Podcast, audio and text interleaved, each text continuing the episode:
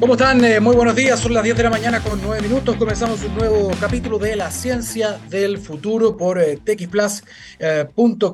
Eh, estamos haciendo un programa, estamos haciendo un programa en el mes patrio, ¿no? En el mes de, en el mes de septiembre, con una discusión política, política social, ¿no?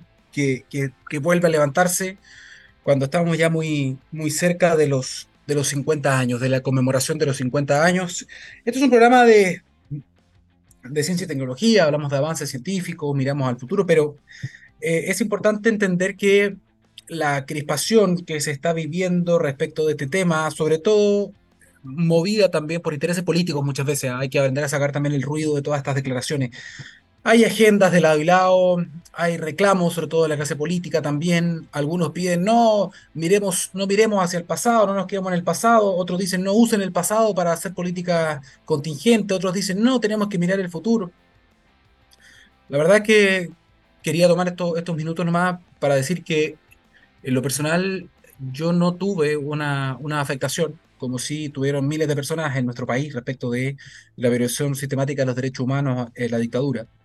Eh, entonces, siento que, y en esto me hago cargo personalmente, no es la opinión de la radio, pero cuando hay personas que dicen, no, no, no, si tenemos que solamente mirar hacia el futuro, que es importante, de todas maneras, es importante mirar hacia el futuro y avanzar, sí, eh, pero eh, creo que es muy relevante sanar las heridas, y para sanar las heridas no es simplemente poner las cosas bajo la alfombra, es decir, creo que es muy sencillo como una persona que no tuvo ningún tipo de afectación familiar en esos, en esos tiempos, decir, no, pero si miramos para adelante, esto ya pasó.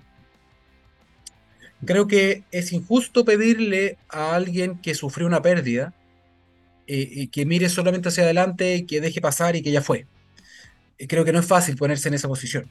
Por lo tanto, eh, es importante que, eh, aunque tarde, como ha tardado en muchos casos, haya justicia y haya justicia, porque reparación ha habido poco a poco en términos económicos, en términos psicológicos, pero, pero justicia en términos de acabar con la impunidad, eso es una condición necesaria para cualquiera, porque, insisto, eh, es importante que aunque muchas de las personas que nos están escuchando, mucha de la gente en Chile hoy quizás no haya vivido esos años, conocemos la historia, eh, más allá de si que se justifica o no, eh, que es la discusión que hay hoy día entre lado y lado, ¿no? de cada bando político, el golpe militar. Eh, la verdad es que para poder avanzar también de manera correcta, eh, hay que, tiene que haber una sensación de justicia eh, y no puede haber impunidad. Por eso que, insisto, es súper, para quienes no sufrimos ninguna pérdida directa, es súper fácil sumarse a este canto de no, si miremos para adelante. Sí, está bien, es importante.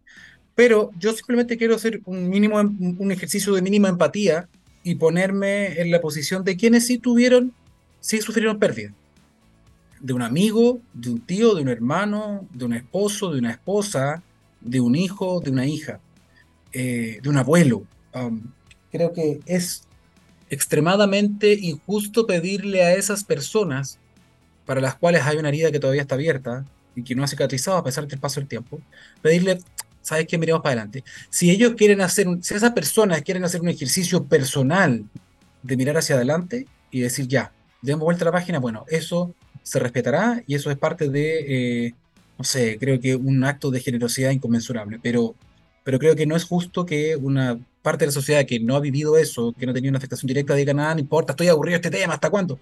Obviamente que la gente que lo vivió, para ellos es una herida abierta que hay que cerrarla y, la única manera de cerrar eso es a través de la justicia, no, no hay otra. Por lo tanto, esa es, la mirada que quería hacer y, y solamente decirles que, dicho todo eso, cuando eso se pueda empezar a avanzar, porque han habido pequeños avances, eh, sí es importante que ojalá que no nos quedemos solo pegados en esas discusiones del pasado. Solo en eso digo porque hay, un, hay una agenda de futuro a nivel nacional y a nivel mundial que es muy relevante. Y lamentablemente siento que eh, estamos enfrascados en todas estas peleas políticas. Una parte tiene que ver con el tema de los 50 años, pero también otra tiene que ver con una agenda contingente que es muy urgente, de cosas relevantes, pero que lo más trascendental viene a futuro y eso siento yo que está detenido. Entonces, es importante que la autoridad ponga una pata en el acelerador cuando se trata de eh, productividad, cuando se trata de eh, la gobernanza o la estructura que va a regir los destinos del país en términos de materiales que son necesarios, como por ejemplo la minería del litio, como por ejemplo el hidrógeno verde, como por ejemplo los proyectos de energía renovable, los proyectos de descarbonización. Siento que eh, los proyectos de adaptación, eh, hacerse cargo de las especies exóticas invasoras que están generando pérdidas extraordinarias, es decir, creo que esos son temas, y el cambio climático que está de fondo de todo esto, creo que esos son temas en los cuales tenemos que hacernos cargo ya, en términos de adaptación, en términos de mitigación y en términos de proactividad. ¿no? Y creo que en eso, cuando, cuando estamos hablando de los 50 años del pasado, creo que también es importante darle relevancia a los 50 años para el futuro. Y eso, lamentablemente, con las peleas chicas que están dando hoy día muchas veces la clase política, y no me refiero a la conmemoración del golpe, sino que a proyectos de ley que hay hoy día, a no dejar gobernar, o que yo tengo razón y tú no. Entonces creo que se pierde la vista del panorama general de lo que es importante, ¿no? En estas, en estas peleas, digamos, pequeñas. Entonces, ese es el llamado, respeto, empatía para quienes tuvieron pérdida los últimos 50 años. Sí, es difícil dar la vuelta a la página, pero también a los legisladores que, cumplan también su rol de proyectar un Chile hacia el futuro, un Chile que, que, tengamos expectativas. Cuando las personas, cuando los países no tienen la expectativa de un futuro mejor, la verdad es que no hay motivación alguna para nadie, todo se estanca. Y esto lo hemos visto en otros países, lamentablemente. Bien, dicho esto, don Gabriel Cedres, quiero saludar a todo el equipo de txplus.com. Vamos con la música. Hoy día vamos a estar conversando con unos, a día que hablamos de futuro, vamos a estar conversando con unos innovadores que están desarrollando un proyecto que es hermoso, eh, que utiliza, que toma este, esta radiografía, este diagnóstico de lo que se necesita para el futuro, donde la innovación, la ciencia la tecnología son fundamentales. Y esto se viene diciendo hace 40 años. Bueno, estos chilenos han tomado una idea, le han dado una forma nueva, la han adaptado a Chile y están atacando con ciencia, con ciencia aplicada, con tecnología, están atacando un problema gigantesco, que es la disponibilidad de agua. ¿No? Lo vamos a estar viendo a la vuelta. Ellos se llaman Proyecto Nautilus. Vamos a estar con ellos en los próximos minutos. Vamos a una pausa musical y ya estamos eh, de vuelta acá en TX Plus con la ciencia del futuro. Justo me pillaron tomando agüita. ¿Cómo están? Bienvenidos de vuelta. Estamos en la ciencia del futuro. Déjenme tomar un sorbo, por favor. ¿eh? Hay que secar la garganta también, si no, no se puede hablar mucho. Bien, estamos de vuelta ya en mm, la ciencia del futuro por txplus.com. Antes de entrar con nuestro invitado, que ya es un lujo tenerlo acá con nosotros, porque es una persona que además junto a su equipo pasan mucho terreno, eh, les queríamos comentar que eh, es momento de destacar cosas. Queremos destacar otra iniciativa también chilena de base científico-tecnológica que están trabajando desde el sur desde Valdivia, ellos se llaman acústica marina, están haciendo eh, un trabajo de conservación a través de la tecnología, de inteligencia artificial, de eh, hidrófonos, en el fondo son como oídos electrónicos bajo el agua, que están recabando información respecto de los animales que están ahí. Con inteligencia artificial tienen una biblioteca de datos muy interesante para saber cuáles son los animales que están ahí y de esa manera hacer corredores seguros. Por ejemplo, para proteger a las ballenas, que tienen un rol fundamental en los ecosistemas marinos, en la captación de CO2, en el secuestro de CO2, son como las ingenieras de los océanos. Bueno, Acústica Marina es una compañía chilena del sur que está haciendo noticia a nivel mundial con esto. Eh, y probablemente ya tiene proyectos en diferentes partes del mundo, así que espectacular. Ellos están apoyando también a este programa, los quiero destacar y además su fundadora, una mujer llamada Marcela Ruiz, ella acaba de ganar el premio a la mujer disruptiva de Women in Tech. Es un evento mundial que se hizo en Perú hace una semana. Ella salió ganadora en esta categoría de mujer disruptiva de la tecnología. Y ahora se va a Dubai a ver si puede ganar el campeonato mundial de esta categoría. Así que Acústica Marina la está rompiendo por inclusión, por tecnología, por inteligencia artificial y es un tremendo agrado también y un honor que ellos también nos acompañen acá en la ciencia del futuro. Dicho eso, ahí pasamos de unos emprendedores a otros que también la están rompiendo y son, yo les había comentado antes de la pausa, estamos en medio de una crisis climática. Eh, las pautas de lluvia, de precipitaciones han cambiado. Eh, Chile, en particular acá, por ejemplo, en la zona central, nosotros dependemos de un porcentaje importante de las lluvias, de las precipitaciones, pero también de los glaciares, también del hielo que se deposita en la cordillera, la nieve. ¿no? Eso lamentablemente ha ido cambiando debido a las temperaturas, a las temperaturas. Bueno, hay unos chilenos que están, ellos tomaron una idea, la adaptaron, la moldearon, le pusieron más tecnología y pudieron instalarla acá en Chile. ¿De qué se trata? Bueno, ellos se llaman Proyecto Nilus y ya está con nosotros Sebastián Goldsmith, uno de los fundadores también de este, de este proyecto y una de las personas que hizo realidad esta idea en nuestro país. Sebastián, lamento alargarme con esta presentación, pero bienvenido a la Ciencia del Futuro. ¿Cómo estás? Hola Daniel, muchas muchas gracias. Gracias por la invitación y, feliz de poder compartir con ustedes. Y, antes que todo, felicitar básicamente a Acústica Marina.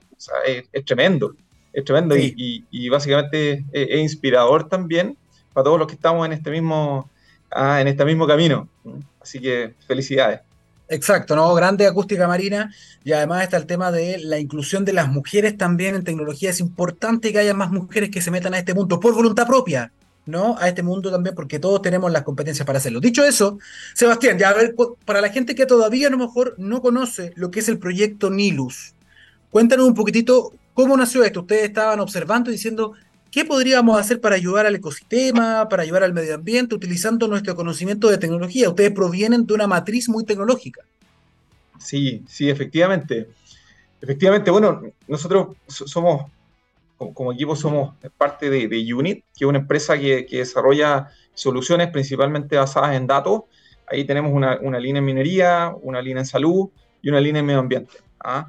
Dentro de, bueno, estos proyectos que algunos que estábamos partiendo hace algunos años ya, vemos una, una imagen, ¿ah? eh, una imagen y un video eh, mágicos que del otro lado del mundo. ¿ah? Es un premio que se ganó Sonam Wanchuk, un ingeniero, un Rolex Award, donde básicamente lo que hacen es almacenar agua en estado sólido. Bien, durante la época de invierno, para que su derretimiento gradual eh, pueda abastecer a las comunidades en época estival. ¿ya? Ahora, ¿cómo, cómo, cómo lo, lo, hacen? Básicamente ocupando la, naturaleza, ¿ah? ocupando diferencias de altura, generas energía necesaria para poder congelar esta agua y con las mismas condiciones del sector. Eh, y bueno, eh, hoy día hay gente que sobrevive, o sea, que vive con esa agua. ¿ah? Em, son creo que 26 comunidades las que se han, ido sumando a esto ¿ah? y generan estas, estas grandes masas de hielo eh, en el Alto Himalaya. Perfecto. Entonces, ellos instalaron estas masas de hielo que en verdad se fabrican a través de un sistema, ¿no? En que vas rociando agua que es agua que cae desde la altura, o sea, agua que está disponible en lagunas altiplánicas o pequeños arroyos cordilleranos. Se toma esa agua, que en general, que en general escurre, se toma, se vuelve a bombear sin utilizar energía en este caso, y se fabrica una estupa de hielo o una estupa, ¿cierto?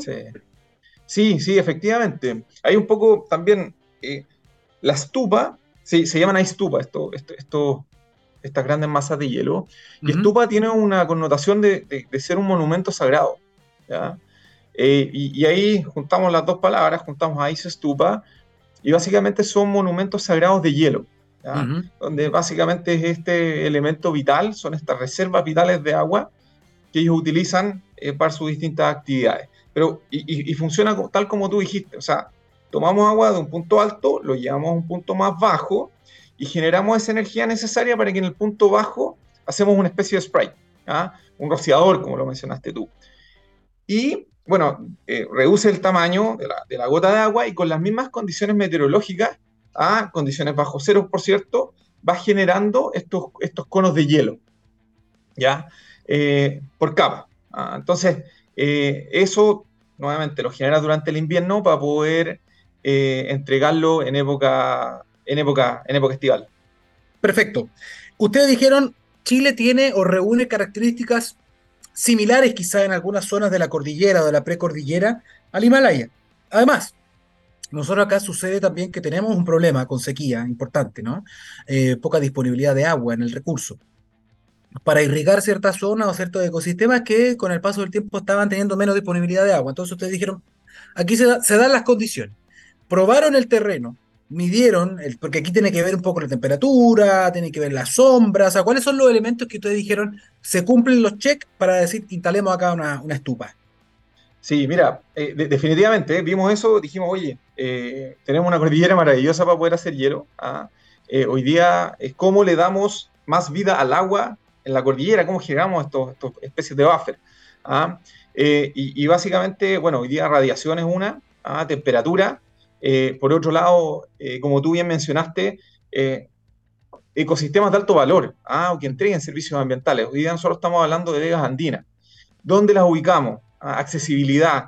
Son, son varios puntos que hoy día nosotros eh, nos permiten definir dónde podemos instalar estas, estas grandes masas de hielo. Nuevamente, porque una cosa es almacenar. ¿ah? Y almacenar, eh, hoy, día hemos aprendido, hemos aprendido mucho también de la gente del Himalaya, pero por otro lado es qué haces tú con esta agua. Ah, el siguiente paso, obviamente, es poder definir algunos puntos donde también hayan comunidades, porque al final, finalmente es ecosistemas, comunidades y también cómo nos acercamos al, glaciar lo más posible. Perfecto. Ahora, Chile tiene entonces las condiciones, reúne las condiciones para instalar la estupa. Estamos hablando de potencial, pero en realidad deberíamos decir que ya tienen estupas. Es decir, ustedes en la zona arriba de Cajón del Maipo, a mí me tocó ir gracias a ustedes que están haciendo esto, también Coca-Cola también nos ayudó. Eh, fuimos allá y pudimos observar que ya habían, yo vi tres, tres instaladas, una cuarta en proceso. Eh, y ya tenían un tamaño importante. Había una que tenía más de 10 metros. Cuando hablamos de estos gigantes de hielo, ¿cuánta agua potencialmente podrían preservar? Porque esto es como una cuenta de ahorro de agua. Es decir, yo hago que se congele esto para que dure más. Y de esa manera dure más también el agua. Cuando empieza a aumentar la temperatura, tenemos un segundo flujo. ¿no?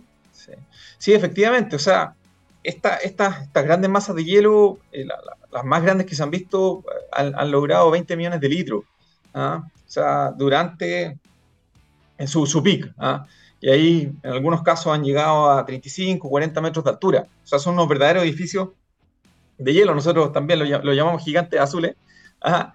Eh, pero básicamente, en la medida que nosotros también seamos capaces de replicar esto, ¿ah? de poder multiplicarlo, porque, porque hoy día estamos trabajando con tres, como tú bien dijiste, cerrando la cuarta, pero, pero, pero imagínate un campo de, de, de, 10, de, de, 50, de, de 1000. ¿ah? O sea, en el fondo, ¿cuál es el impacto que puede generar?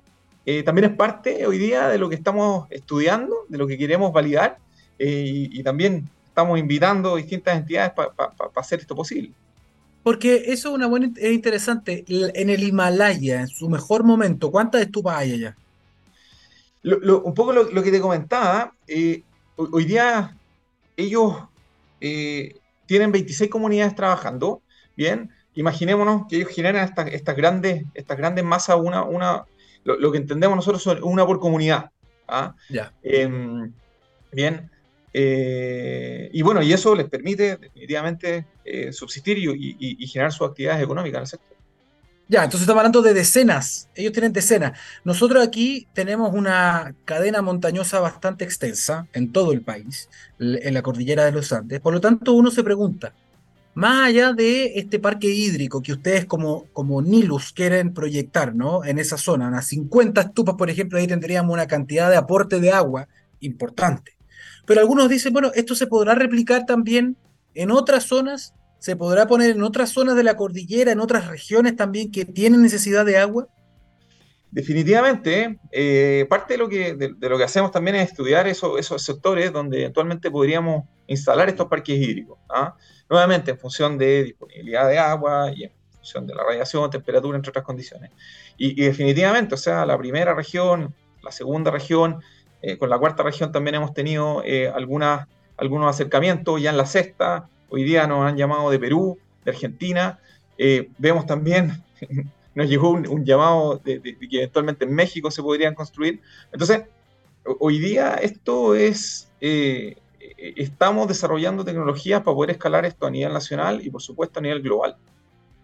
Así que estamos con toda esa. Espera, espera, espera, espera, espera. espera, no, eh, nos saltemos ese detalle que está relevante. Yo estaba justo respondiendo un WhatsApp, perdona, pero tú me estás diciendo que ya lo están llamando de otros países para preguntarles cómo lo hicieron, dónde lo hicieron, cuál es el llamado, es decir, vengan a hacerlo acá, eh, hay un interés inicial, ¿cómo es eso? Hay, interés inicial, o sea, eh, finalmente, em, hoy día el, el, cómo almacenar agua, el cómo eh, darle más vida al agua en el, tiempo, finalmente, eh, es una problemática que, tenemos todos a nivel, a nivel global. ¿ah? Y, ya nos, nos invitaron básicamente, bueno, a conocer, a conocer el sector, eh, a revisar oportunidades de poder instalar, de poder hacer nuestro primer piloto y también eh, parte de lo, que, de, lo que, de lo que quieren colaborar es, cómo seguimos generando más datos y estudiamos esto para nuevamente generar parque hídrico en otros sectores. Perfecto, perfecto, ya. Entonces, esto podría tener también un potencial internacional acá en Sudamérica o en Latinoamérica, o también llamaron de México. Ya, perfecto. ¿Qué es lo que viene ahora entonces? Ustedes ya tienen cuatro, quieren proyectarlo para 50. ¿Se pueden hacer mejoras a lo que ya se ha hecho? Siempre, siempre se pueden hacer mejoras. Hoy día nosotros, eh, básicamente, esta temporada ha sido un poco de validar tecnología, ¿ah? mm, mm. De, poder eh, evitar el congelamiento, ¿ah? de poder automatizar. Eh, y esto ha sido durante este, este invierno. ¿ah? Definitivamente nosotros generalmente partimos la temporada en febrero, en enero, febrero, y, ese tiempo para nosotros también es, muy importante de prueba para que durante el invierno tengamos eh, una disponibilidad total de, los sistemas. ¿ah? Y eso nos permita, obviamente, almacenar. Siempre se pueden hacer mejoras. Los desafíos que vivimos en la montaña, bueno, tú viste un poquito también cómo eh, son de, todo ámbito. ¿ah? Nosotros partimos con este sueño de poder almacenar, de poder generar estas grandes masas de hielo.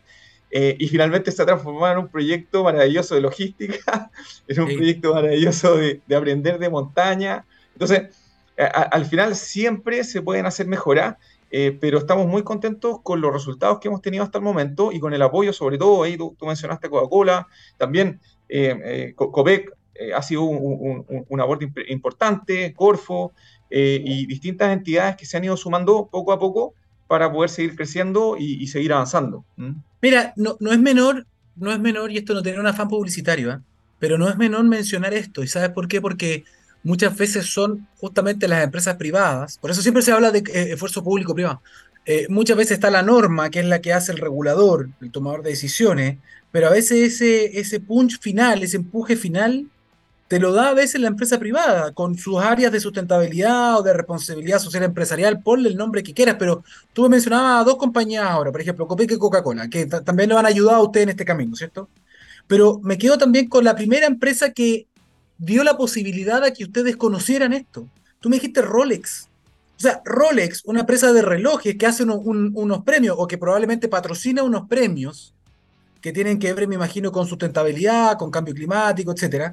Rolex hizo unos videos, aparentemente, mostrando esto, y fue gracias a eso que ustedes vieron esto y dijeron, oye, pero eso me hace todo el sentido del mundo para Chile. Y lo tomaron, es decir, es relevante el tema comunicacional y es muy relevante que los privados también se pongan eh, para ayudar a hacer realidad estos, proyectos, ¿no? definitivamente, ¿eh? lo, que tú mencionas es súper cierto. Rolex entrega premios para iniciativas de, impacto global. ¿ah? Eh, y así fue como, bueno, la gente en el Himalaya, en este caso Sonam, bueno, ganó este premio ¿ah? y, lo, promocionaron a través de este video que nosotros vimos. Eh, para nosotros el aporte de la compañía privada también ha sido eh, muy importante, son votos de confianza, también con una mirada eh, de desarrollo, de innovación y una mirada de futuro. ¿ah?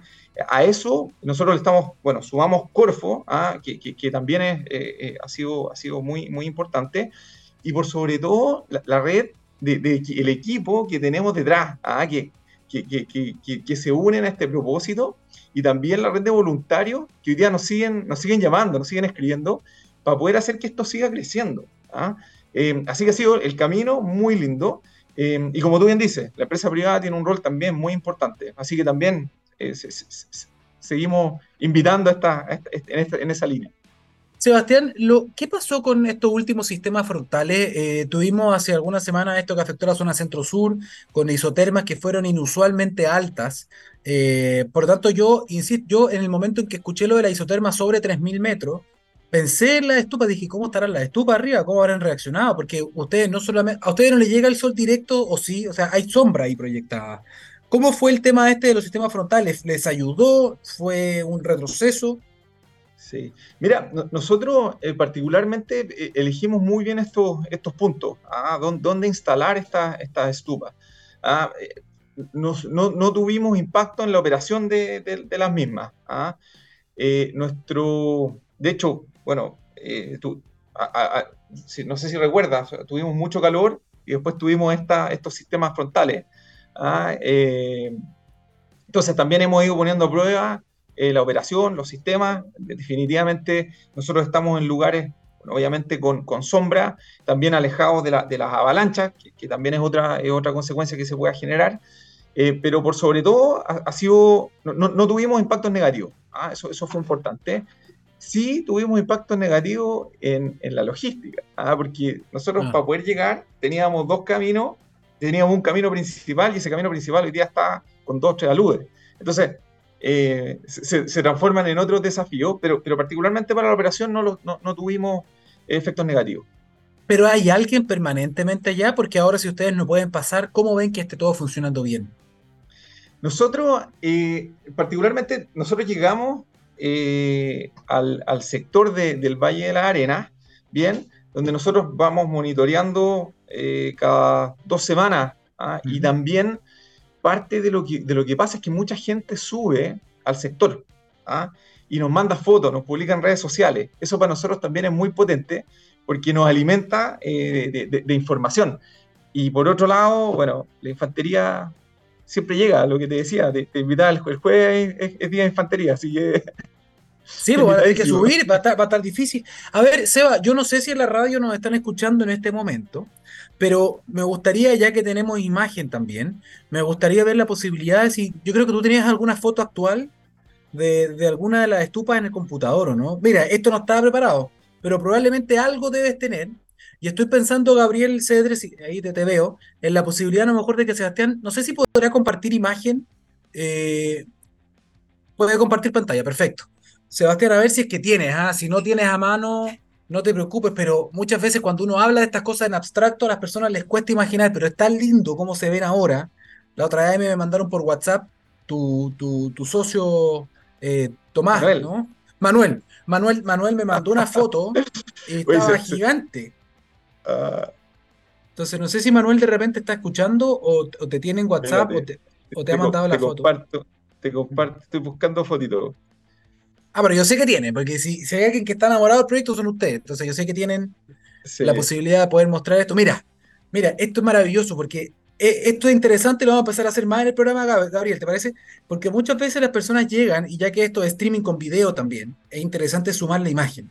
Y ahí estamos viendo entonces, Gabriel, a ver si nos puedes comentar. ¿Sabes que si es que no hubiera una persona al lado de la estupa, eh, me pasó a mí cuando yo la vi de lejos, se ve que tiene un tamaño, se ve ahí la forma, pero no es hasta que tú estás al lado que tú puedes dimensionar el tamaño que tiene esto. Esto es una maravilla. Cuéntanos un poquito lo que estamos viendo ahí. Bien, bueno, esta este es una de las, de, las estupas de hielo. Ah, eh, nuevamente, vemos que hay un, rociador arriba en la, punta. Ah, eso es lo que va creciendo y, va, y nos va permitiendo, eh, y, eso es el que vamos haciendo crecer hacia arriba y nos va permitiendo hacer crecer también la, la, estupa.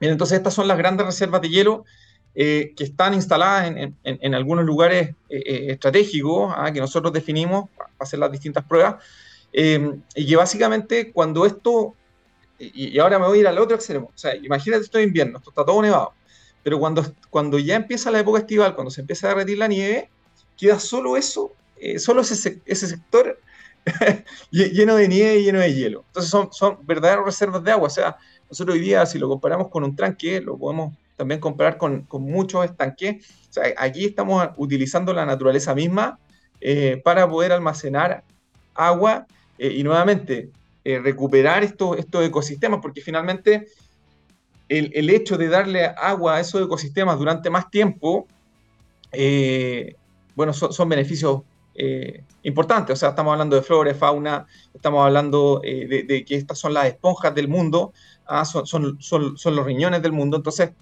hay, hay, varios servicios ambientales muy positivos. Seba, aprovechando la imagen nuevamente, ¿ah? eh, el sector es hermoso, hay que decirlo además, hay el Valle de la Arena. Pero en ese gigante de hielo que ustedes están viendo, que arriba tiene, se alcanza a notar el rocío, ¿ah? y es lo que va finalmente generando esta estupa, esta pirámide gigante de hielo. En el interior, en la base, hay, hay como una especie de iglú, ¿no? O sea, hay personas que pueden, y ahí corrígeme no si me equivoco, pero hay personas que pueden básicamente pernoctar, o sea, pueden dormir dentro de esa, de esa pirámide de hielo, ¿no? Así es, esto parte con un domo. ¿ah? Em, no sé si puedo seguir compartiendo algunas cosas. Dale, dale, dale. juega, juega. Voy, a, cambiar la imagen. Mm. Eh, porque e, e, es súper interesante Aprovechemos, aprovechemos que esto es audiovisual, porque tenemos además a don Gabriel ahí, así que cualquier cosa él nos avisa, pero tenemos dedo para arriba por ahora. Bien. Voy, de nuevo. Estamos mostrando las estupas de hielo del proyecto Nilus. ¿ah? Estamos con uno de sus fundadores acá, Sebastián, que nos está mostrando algunas de las imágenes. Mira, ahí está. A ver, este es el, esta es la mecánica detrás, ¿no? Dale. Justamente, es un poco lo que les contaba al principio. Tomáis agua de un punto alto, lo llevas a un punto bajo, bien, y en ese punto bajo tienes un aspersor.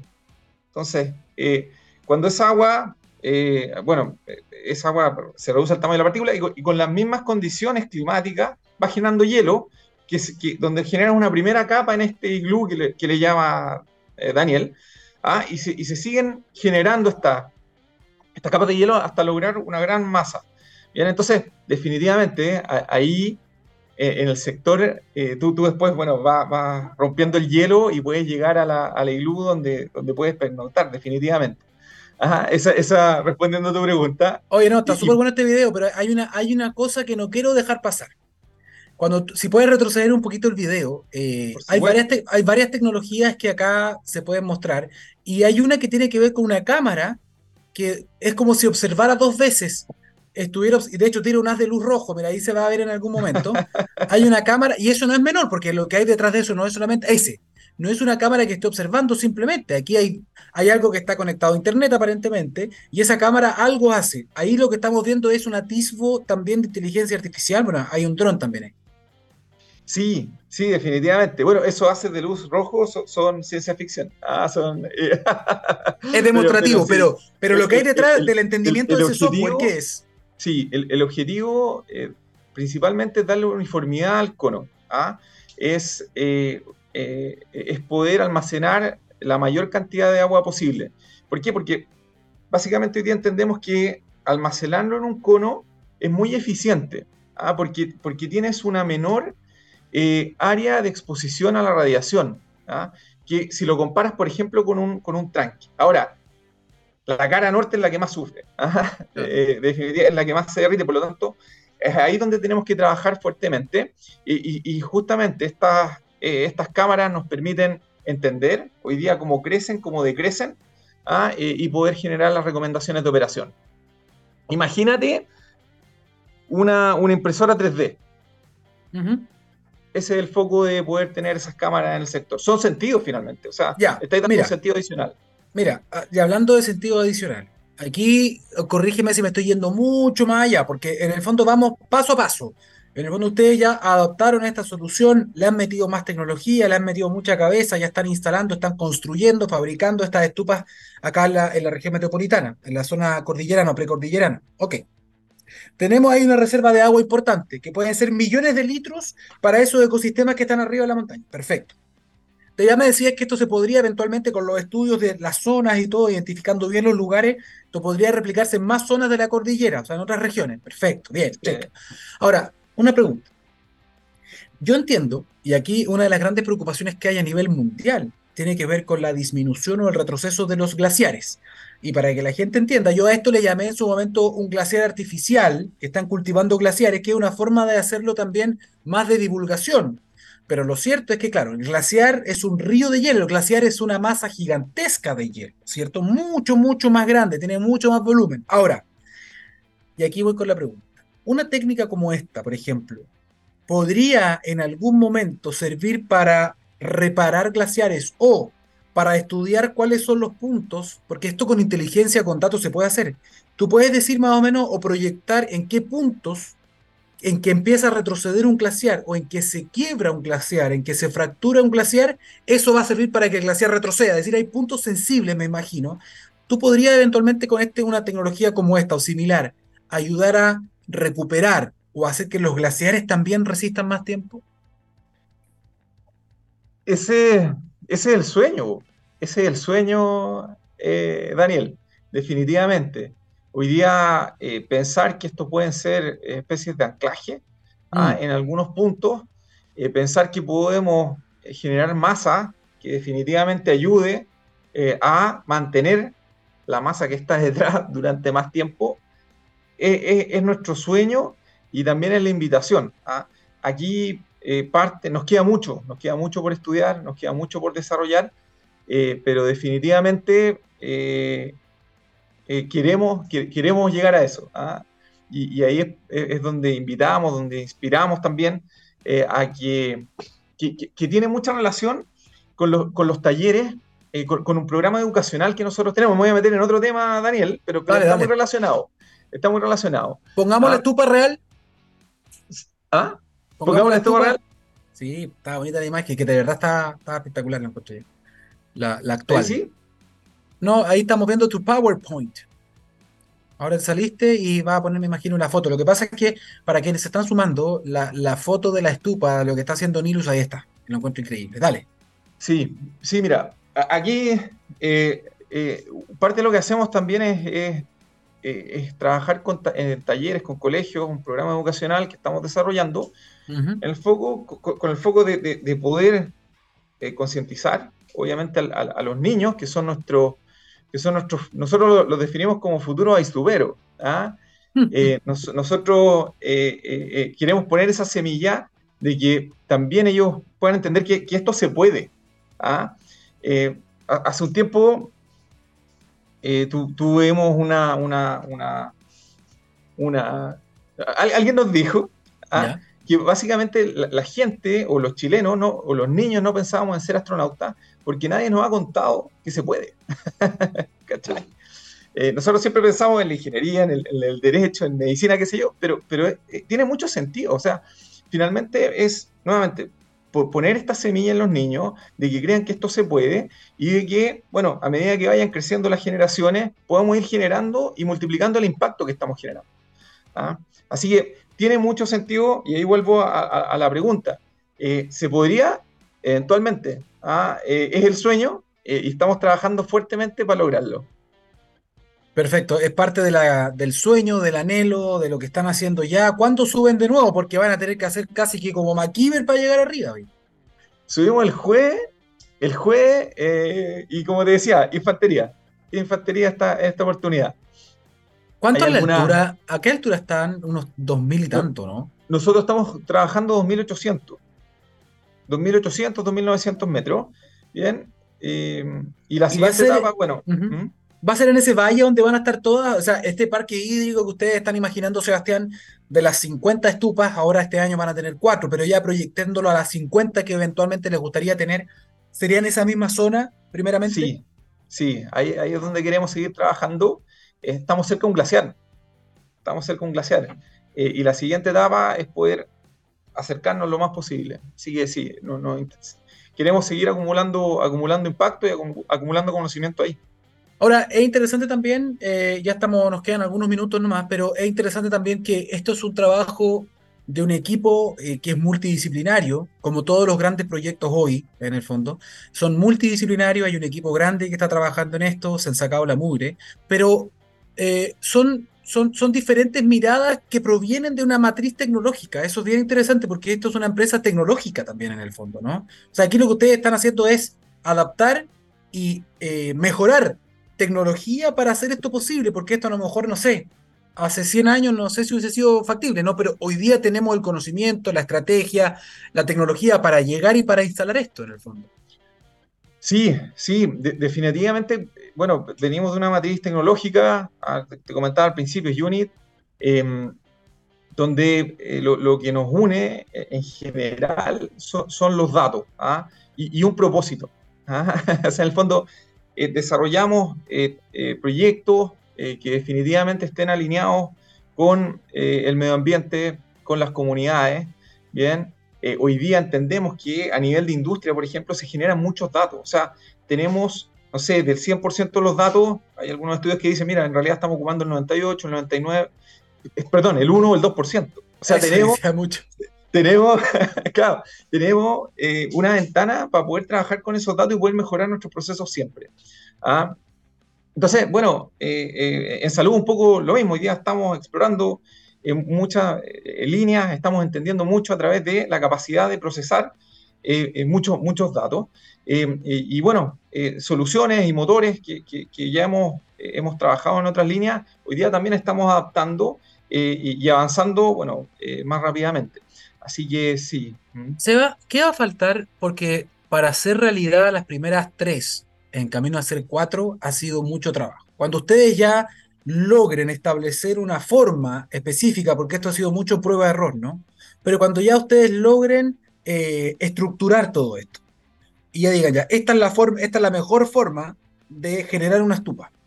Cuando ya tengan todo eso establecido, me imagino que ahí ya viene la idea de aumentar esto, de hacerlo crecer en serie. Ahora, ¿qué va a hacer falta para eso? Porque no es, no es fácil en términos económicos. No es fácil llegar a esta zona, no es fácil levantar la tecnología, no es fácil mantenerlo tampoco. Entonces, ¿qué se viene para ustedes? Se viene necesariamente van a tener que formar alianza, van a tener que trabajar de la mano con algún gobierno regional, es decir, perdona que lo diga, pero ya que se ha votado tanta plata en estupideces desde los gobiernos regionales, eh, ¿no será a lo mejor hora de poder hacer unos puentes para cosas que realmente sirvan, como por ejemplo esto, en algunas regiones del país? O sea, ¿cómo van a conseguir esos recursos? Porque esto no es gratis, esto requiere plata y harta.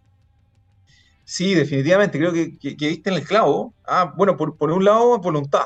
Ah, hoy día eh, siempre está voluntad del equipo, voluntad de querer seguir creciendo, de querer seguir avanzando, esa es una. Los recursos eh, también, definitivamente. Hoy día eh, las compañías privadas que hoy día nos apoyan ha sido, ha sido tremendo. Corfo, como tú mencionas, invitar también a, a terrenos, gobiernos regionales. Hoy día nuestro, nuestro objetivo también es poder eh, lograr un cupo, una invitación a la COP, donde ahí también hay, hay tomadores de decisión eh, eh, que nos permitan, de alguna manera, financiar estas primeras etapas de estudio y poder paquetizar esto y poder después lanzarlo al, mundo entero. ¿Mm? Así que, como tú bien dices, bueno, es una invitación, es una invitación abierta em, y definitivamente estamos eh, bueno, dándolo todo, como, como, tú bien dices, dijiste también, para, para poder hacer este sueño realidad. Sebastián, eh, estoy viendo que tu, tu, compañero Manuel me mandó otra foto, a ver si podemos cerrar con eso. No sé si tú la tienes, dile a Manuel que te la mande, porque parece que está escuchando la entrevista, y ahí ya lo que se ve es, un, es monstruosa, o sea, lo, lo, que se ve ahí es espectacular. Yo no sé si la tienes por ahí o si Manuel te la mandó también a ti. Voy, voy a buscarla al tiro. En WhatsApp, a mí me la mandó en WhatsApp y eh, está gigante. O sea, la que tú mostraste probablemente se queda corta versus ese pedacito de foto que me mandó.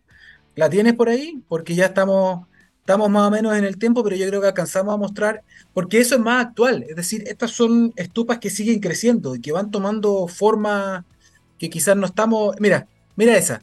Ahí está, o sea, mira, mira el tamaño que tiene eso, o sea, eso ya tiene, está mucho más gruesa, más robusta, eh, y además se ve el cielo despejado, así que eso tiene que haber sido un poquito después de las lluvias también. O sea, ese es el impacto de, lo que están haciendo ustedes. Sí, esto, esto fue el fin de semana.